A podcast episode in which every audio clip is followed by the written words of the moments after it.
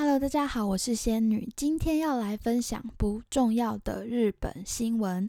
这个系列我会分享我觉得有点有趣，但听了你会觉得嗯很重要吗？关我什么事的日本趣味新闻，也极有可能是无趣新闻就是了。顺便我们一起学一点日文单字。本星期第一则新闻是。茨城県毎月20日を減塩の日に生活習慣病予報。茨城县制定每月二十号为检验日，预防生活习惯病。 这个生活习惯病，say 卡兹修干标，我不太知道要怎么翻译，所以我就直接照它汉字打出来了，就叫生活习惯病。而且我好，我刚刚试着想了一下，我好像也没办法解释的很完美，但意思应该就是说，如果你不好好生活，就是呃一般定义的好好生活，你不注重营养均衡，然后注重健康，是呃早睡。早睡早起，类似那样，然后你可能就会有一些生活习惯病、坏习惯导致的一些疾病。好，这则新闻呢是说，茨城县的大井川和彦知事啊，他在六号宣布了，为了提高县民对减盐的意识，将每月二十号制定为伊巴拉基オイシオ Day 减盐日。 该县呢，脑血管疾病、心脏方面疾病、糖尿病的死亡率高于全国，而成人每日平均摄取的盐分也是居高不下。因此，知事为了健县民的健康着想，就制定了这样的日子。呃，他们这减盐的日很可爱耶，因为它就叫做 O E C O Day。那不懂日文的可能就不知道这可爱在哪，因为。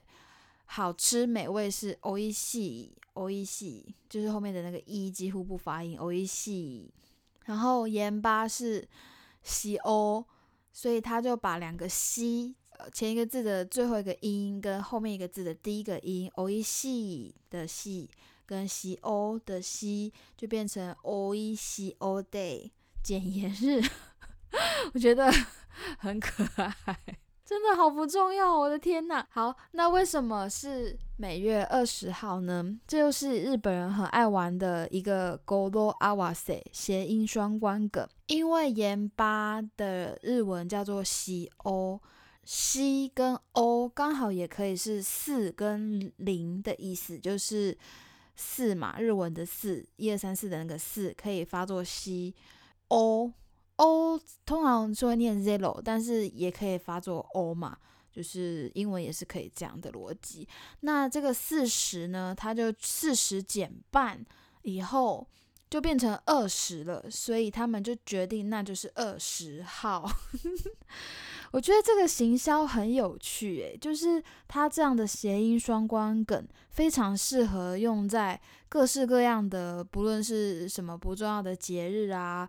或是一些有的没的的一些商业手法行销，或是你要像这样县政府要推行什么日期的时候，用这种可爱行销，不一定说效果会有多好，但是我觉得应该多多少少会像，比如说，如果是我是他们县民的话，我会觉得哦，好可爱哦，就这样就这样，然后说不定那个潜移默化之中就会默默的配合一下。那在台湾，我最常看到行销手法就是身份证对中几号几号，这是我目前最常看到，已经常看到觉得实在太无趣了。前阵子难得出现一个比较有趣，但实在实用度低到废到笑的那个，如果听众和我有默契的话，应该知道我是在说龟山岛吧？谁的名字会有龟啊？这根本就是。嗯，好了，后来新闻好像有登，就是有个阿妈，可能名字真的有龟，他真的有去。新闻是这样写的，新闻是这样写的。C O O 半分にするという語呂合わせで、20日を減塩の日に定めた。下一则新闻是。リビアにバレーボール級サイズの好評、世界で3つ目。 利比亚下了和排球一样大的冰雹，世界前三大。这新闻吸引我原因是它新闻图片，我觉得挺有挺幽默的，就是一只手捧着一个纹路照得非常清楚的排球照片。在日本下降直径未满零点五米里、零点五公里的称作阿拉嘞，然后汉字写作线，就是上面是雨，下面是散，散步的散。然后这个字很冷门，然后中文也有这个字叫就叫做线，然后零点五公里以上的才叫做薄，冰雹的薄，日文念作 h u 就是它有很多念法，但是如果只只称冰雹的时候念作 h u。此分类呢是日本独有的，那美国气象学会则把直径十公分以上的叫做 “giant”，giant。然后十五公分以上叫做 galuganchu 啊，然后这是什么意思呢？听起来挺可爱。它的原文应该是念作 gaganchuan，gaganchuan。然后这个名称是来自中世纪法国故事里的一个巨人。过去啊，只有在美国发现两次。就这么两次，可被归类为 Galugantua、Gagantuan 的巨大冰雹，直径十五公分诶，你就想象排球就对了。然后，不过利比亚呢，在今年的十月二十七日发现了这个巨大冰雹，也就是世界截至有记录为止，我相信没记录以前一定下过更多次。那目前有记录的三次，就是第三次就是这个利比亚。他新闻是这样写的呢。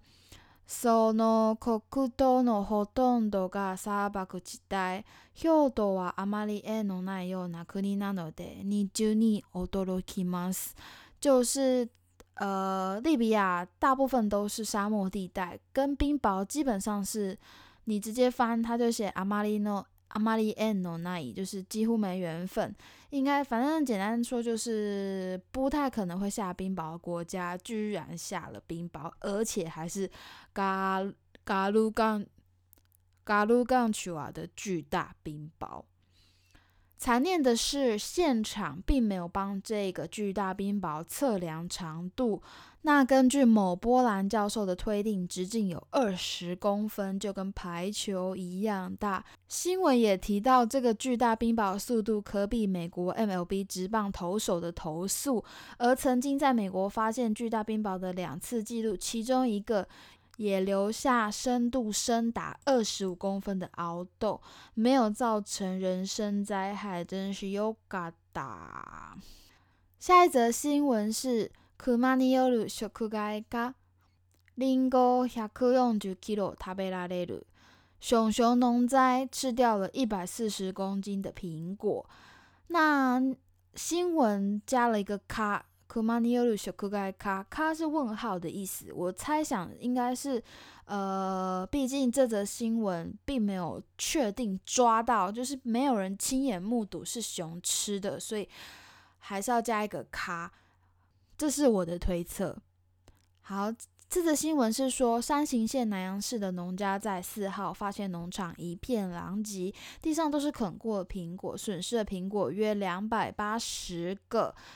这边有个复合动词可以学习，是可以。新闻内容是这样写的：可以阿拉萨雷达林戈瓦亚克尼亚克哈七九个。呃，复合动词是可以阿拉斯，它的意思是吃的乱七八糟。那我觉得我翻直接翻成损失的苹果是不错翻译。被害额大约两万八千元，所以一颗苹果大概一百块，诶，这样算有点怪怪的吗？不知道。然后山形县自十月以来，已经因熊熊频繁出没而发表了注意警报。这边我就想到，我曾经短暂在三个月日本的长野县生活的日子，那时候，呃，老板娘的车钥匙就有熊铃，然后你如果看到路边有小学生在走路，靠他们近一点都会听到铃铃铃铃铃的声音，因为他们的书包都会挂着熊铃。我把那个 Kuma 翻成熊熊，好像有点装可爱的感觉，没错。